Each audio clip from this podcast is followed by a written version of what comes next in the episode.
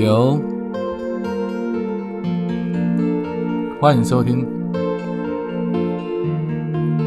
H 的第八种声音，准备喽，Go！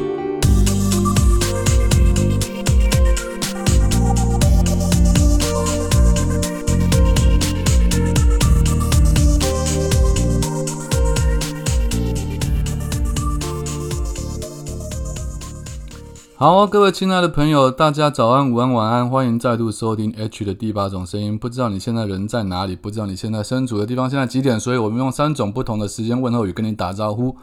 希望你能够拥有一个漂亮的早上，或者是一个美丽的下午，甚至是一个灿烂的夜晚。刚好有读者写信来问我说：“诶，请问 H 老师，致 H 就是写信给 H 问问题、问感情问题的这个服务或者这个活动还有没有继续？”那因为我最近粉丝专业的那个流量受到限制，我转移到新的粉丝专业去，但实际上我还是有在收信的，所以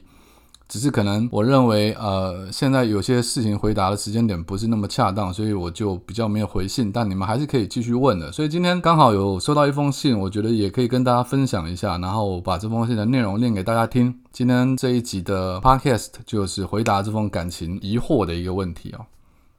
来信的朋友他是这样写的，他说了：“我在二十岁的时候认识他，二十五岁交往，二十七岁结婚，二十九岁孩子出生。在结婚之前，我一直觉得他是真心欣赏我的优点，也能包容我的缺点的良人。哦，良人都出来了。所以在他工作刚起步，名下没有任何资产的时候，就决定跟他携手共度。”结婚后，我渐渐发现，我对他似乎失去了性的吸引力。沟通过几次，都说是工作压力大。后来怀孕生子，他更是直接选择性忽略房事。我知道有些人因为压力会兴趣缺缺，可能情愿追剧或打电动。我也以为他是这样的，直到最近，我发现他有一些怪异的行径，就像大家熟知的手机不离身啊，莫名对家人不耐烦，然后容易生气。结果我看了手机之后，当然我有先试着沟通去关心他，然后但是没有结果，所以我才决定直接看啊，这是挂号里面补充的。我看了手机之后才发现，他从去年开始跟一个爱去酒店、爱叫传播妹的朋友走得很近。这半年来，不知道有多少次是骗我工作上应酬，实质上去 KTV 跟传播妹 happy。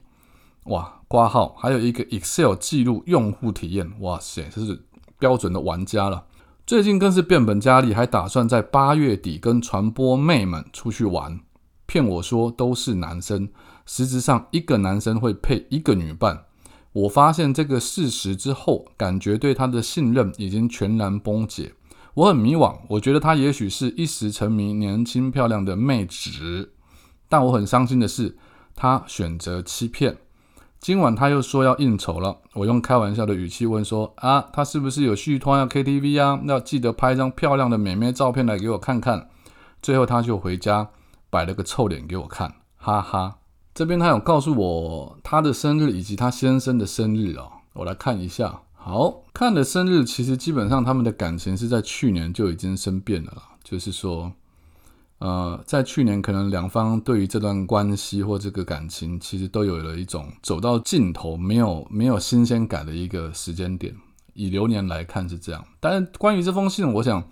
我希望我回应的有几个点。第一个是他前面一开始开头回答说，他在二十岁认识，二十五岁交往，二十七岁结婚，二十九岁孩子出生。其实就一个现代的年轻男生来讲，这样子的进程看起来像是正常而健康，但实际上对。如果说啦，他没有真正在跟你交往之前，他交往过其他的女性朋友，他不理解或他不知道欲望这件事情，或者说男女之间的关系，他应该怎么样去调配，或者是说化解自己的冲动。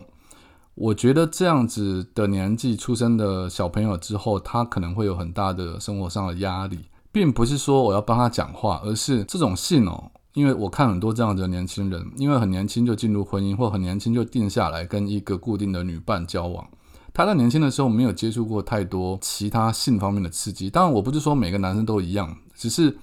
有一大撮的男性是这样，就是当他没有体验过不同的感受，最终他才理解到说，哦，原来其实那些都是空，真正我爱的只要一个人，其实就够了。而那个人最重要对我来讲，并不是性。在他还没有理解这个真谛之前，很多男生都会认为很多性啊，很多男女之间的交往关系，其实他会认为那是很重要的一种刺激，甚至是生活的体验。他会觉得说，哇，人生走这么一遭。我如果不好好的把握的话，我我不就白来这一回了吗？这就很像很多男生在看 A 片的时候，他们会选择各种不同的口味，他可能不会只钟情于同一个女优。啊，大家会有些女生可能会觉得不懂，为什么要看这么多不同的人？因为他会想象他跟不同的女生在进行那方面的事，这其实就是对男生的感官来讲一种刺激。很多人在讲说，有些男生会把这种事情当做是吃饭，今天他吃排骨饭，明天他想吃鸡腿饭，后天他想吃牛肉面，他永远都会想吃不同的口味。但吃饭归吃饭，这是一种，这只是一种比喻而已。实际上，当你跟一个真心的人交往、相爱之后，你会发现说，你的欲望可能会伤害到他。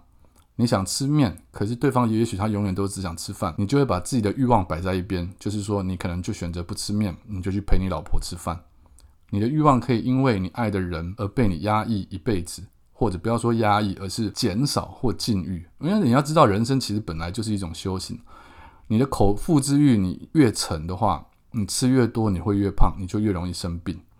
你的性欲你越沉的话，你就越容易受伤。各种欲望了，比如说你追求成功，你追求金钱那种东西，如果你没有或者追求物质，如果你没有去压抑某种欲望，你没有去克制那种多巴胺在脑海里所产生的快感，它就会成瘾。它一旦上瘾之后，对你的人生就是一种伤害。所以，我认为很多男生在没有经历过这种事情之前，他会不理解，其实这个对他自己的人生或对他的呃另外一半都是一种伤害。他会认为说，他知道自己可能性跟爱也许可以分开，可他并不知道这件事情会伤害到另外一半。所以，这样子的信，当然我已经看过很多很多很多很多封了。而我只是想讲说，你一旦这么年轻的时候认定了一个人，跟他交往、继续结婚、生小孩之后。我觉得你就得要去理解到另外一面，是他可能有很多还没有体验过的经验或人事物，要么就陪他体验，等到他真心。当然这段时间你会很痛苦，当然你也必须不断的跟他沟通，甚至试着学着让他理解什么样叫做难过，什么样叫做男呃男人的担当，什么样叫做女人的心碎。我觉得有些人他还没有长大，就好像我们常在讲说，男人到平均四十三岁才会是一个成熟的男人。所以在那之前，他可能会像小孩子一样，他会不停的想要去尝试新鲜的事物。然后另外一点，我想跟你讲的是说，其实就因为他们还没有长大，所以近朱者赤嘛，近墨者黑。他的朋友，你要去注意每一个时期他接近的人，其实都会对他有很大的影响，尤其在性欲这方面。当他接触到这样子的朋友的时候，他就很容易被他导向另外一种世界，因为他可能会觉得这个朋友帮他开启了另外一扇门。而这扇门是他在跟你交往之前他没有接触过的。我在年轻的时候碰过很多这样的朋友，要么就是都没去过酒店，或者要么都没有去玩过这样子的游戏。可是，一旦有人带领他进入了那个世界之后，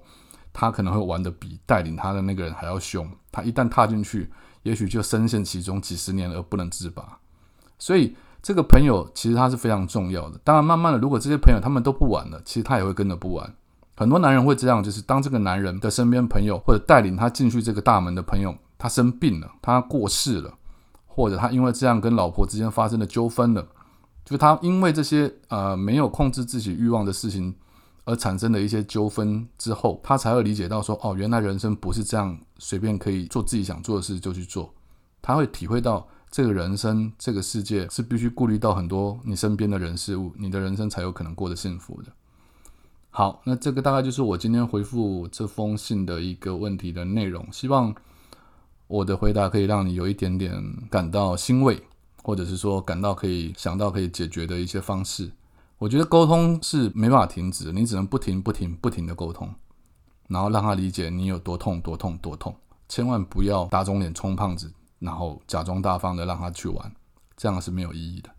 就这样，拜。